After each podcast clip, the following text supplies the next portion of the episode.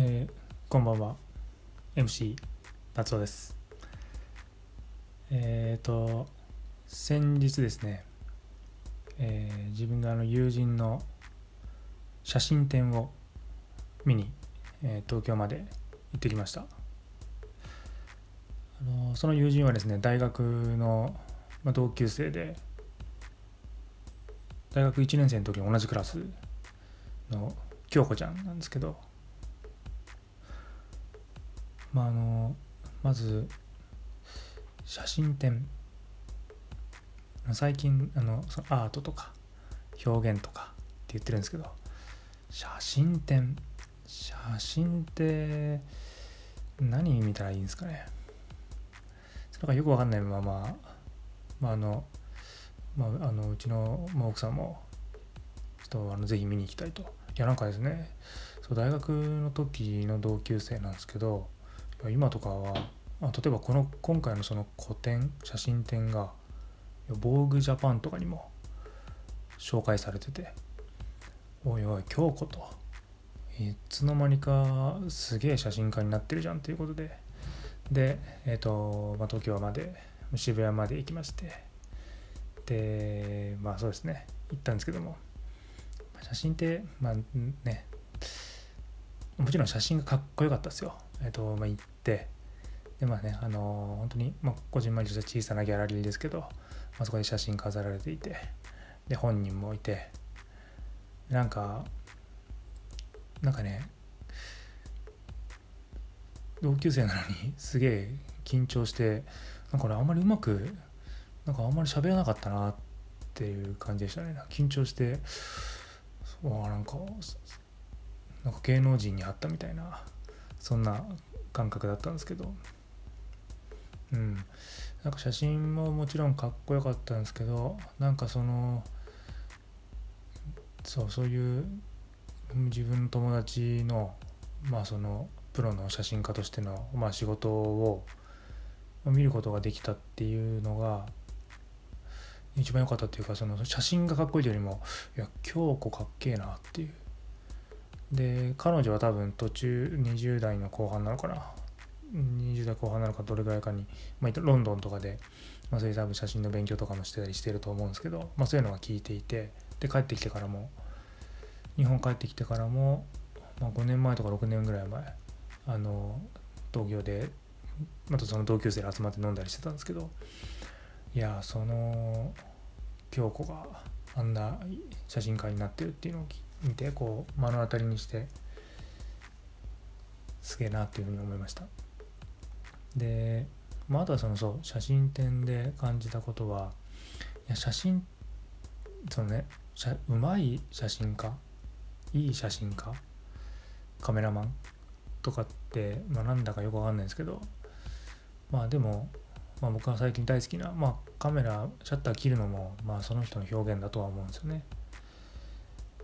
技術なのかな？その例えば被写体が人物であれば、まあ、その人の表情をこう読み取ってその瞬間にシャッター切るみたいなその時の光の当たり方とかうんなんだろうねシャシャッタースピードを調整してとかっていうその技術とかっていうのもあるとは思うんですけどまあでもその写真見て何て言うんですかね。まあそのシャッター切る前のところでいろんなこう技術自分のテクニックとか経験値でこういろんなことをこう光も入ってきたとかこういう表情してるとかっていうのを頭で考えながら最後シャッター切ると思うんですけどでもやっぱ最後シャッター切った瞬間っていうのは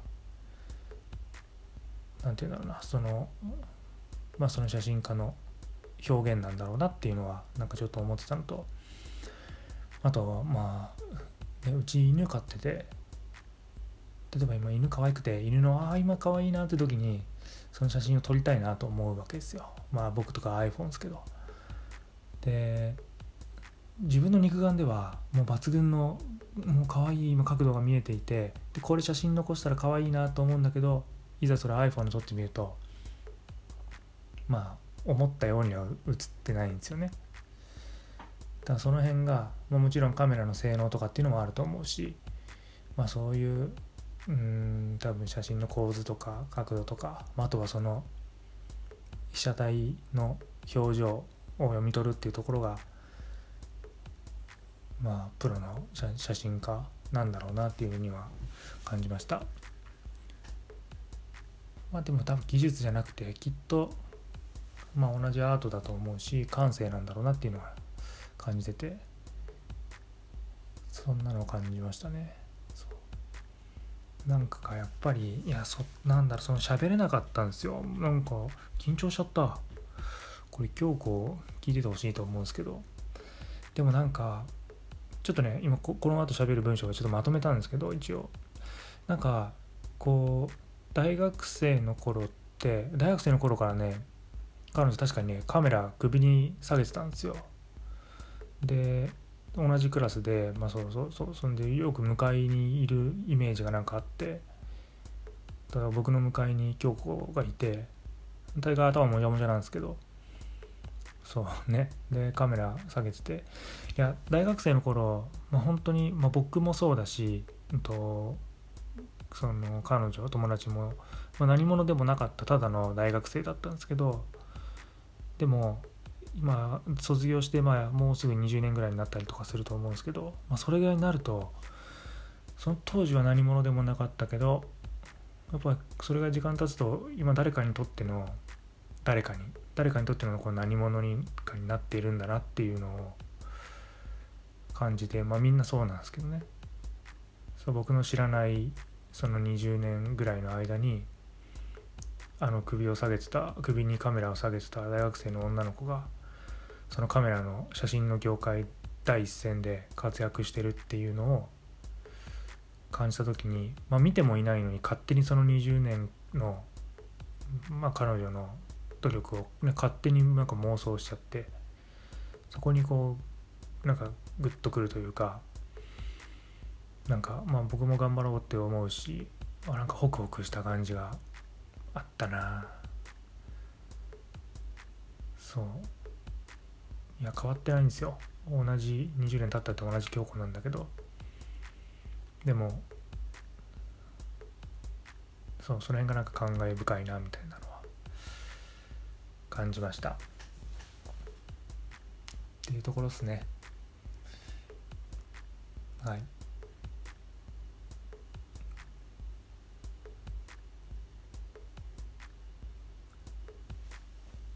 はい、まあ、というわけでまああのまあ、これからもインスタとかでまやり取りすると思うんですけど、まあ、すごくあのいいいい体験だったなというかまあそんなこんなきっかけじゃないと友人のとかじゃないと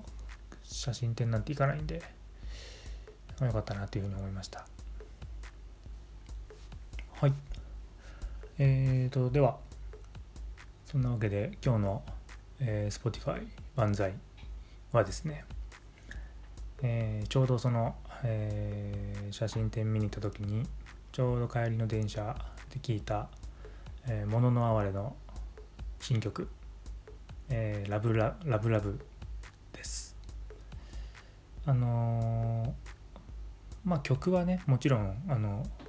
いや「ものの哀れ」本当にいいっすよ、うん、この前の「そこにあったから」とかももう打ち抜かれた感ありますけど、今回の多分あの今度6月に入ってからアルバムが出るんですけどまあその先行のシングルで出た「ラブラブミュージックビデオも今あの出てるんですけどピクセルの動画で、ね、昔のファミコンみたいな感じの動画なんですけど宇宙飛行士くるくる回ってもうね僕の大好物ですね。もうそういうなんかこう宇宙とかそういったところに紐づけて紐付けてくる感じ。まあ良かったんですけど。でやっぱこその曲帰りに聴いたっていうのもあるしでこの曲聴いてうんなんかやっぱりね大学生の時のそのまあ思い出とか大学生の時は思い出せないんですけど、まあ、その瞬間瞬間のなんか友人の顔とかまあクソガキだったなっていうところから、まあ、そこれがこう20年経ってくると、まあ、大人になってきてっていうそのなんか一本の映画のこうエンドロールで流れてる曲みたいなそんな感じがこの曲から感じられてっていうのが、まあ、これ多分僕だけだと思うんですけどいやあのこれ分かりますかね？この曲聴いた時の多分当時聴いていた曲を聴くとその当時のあの思い出とか映像が頭の中によぎるみたいなのってそういうのあると思うんですよね。でこの曲そう新曲でもこの曲聴くと新曲なのにもかかわらずまるで当時この曲を聴いていたような感覚になってで勝手にそのさっきも言いましたけど勝手に彼女がうんそのカメラの業界で突き進んでいって時に挫折したかもしれないしっていうようなそういうこう紆余曲折を勝手に想像してそれを勝手にね映画のワンシーンみたいにこうエンドロールみたいにガーッとこう流れてくるんですよ。でそこにこう曲が乗ってきてやけにいい曲だなっていうのを感じてそうですねそんなことを感じましたね。あのー、まあ、歌詞探るとですねまああの愛を愛しなさいってことでラブラブなんですけど。うんなんか僕はこれ,、これはまあ京子にの個展に見に行ったっていうのもあるからなんですけどこれはでも自分を自分を愛せ愛しなさいっていうようななんかメッセージに僕は捉えて自分を大切にしなさいというか何て言うんだろうなこう挫折とかすると自分の夢を諦めたりとか自分もダメだとかなんかそういう ことってまああると思うんですけどなんつったらいいのかな。まあきっと京子は紆余曲折ありながらも諦自分諦めずに自分の好きなことを突き進んで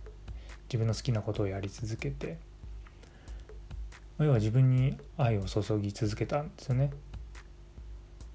だからこの曲はなんかね自分に自分を愛しなさいっていう自分をに愛を注ぎ続けなさいっていうようなそういうメッセージの曲に僕が捉えました。うん。恋に恋せよとかね。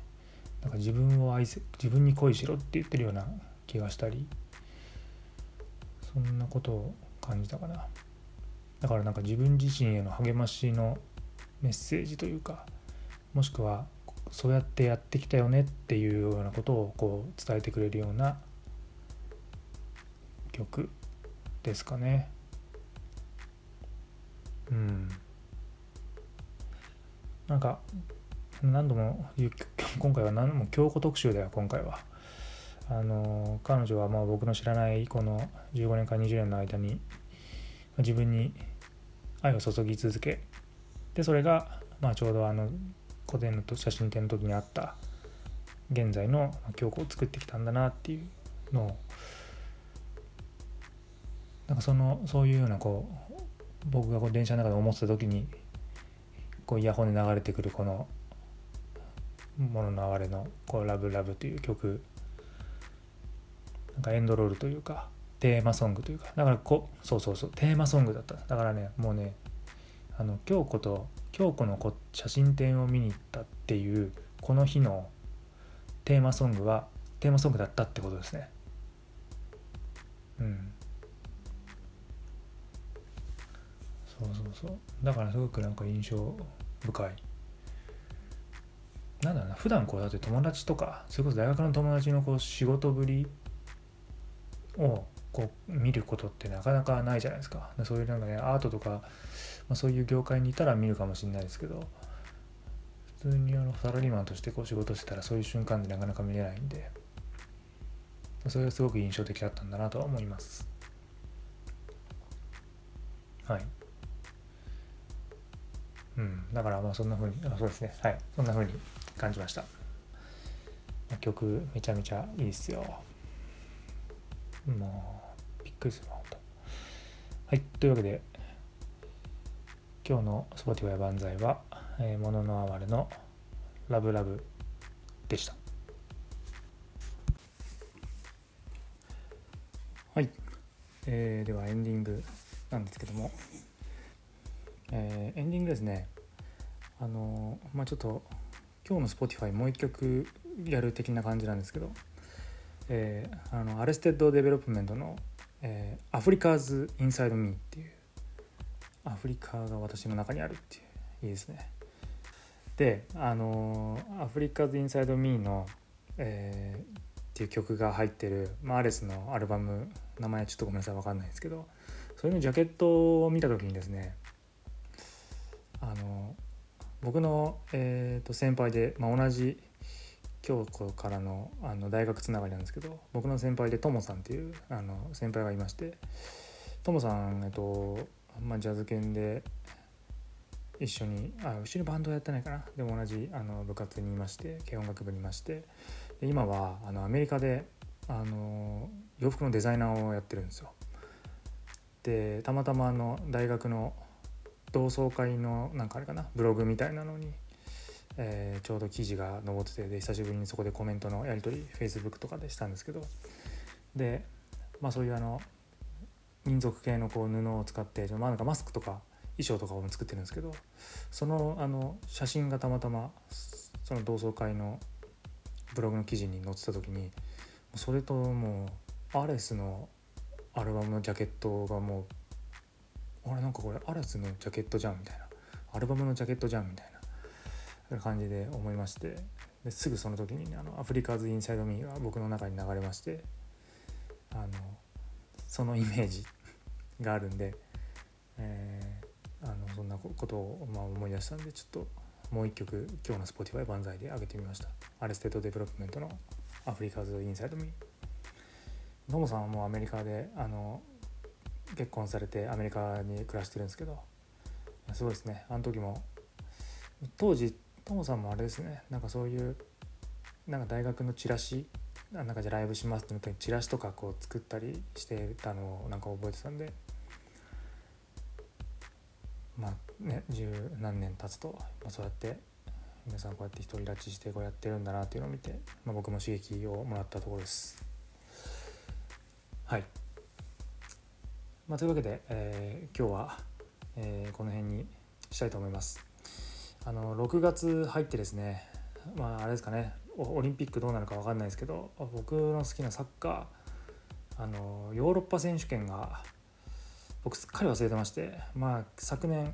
本当は2020年にやるつもりだったんですけどやる予定だったんですけど延期になってで今年ねやるんですよ。でもう来週ぐらいに迫ってまして、えーちょっとその話とかもしなきゃいけないですね。今いろんな情報収集をしております。サッカーの話全然できてないけど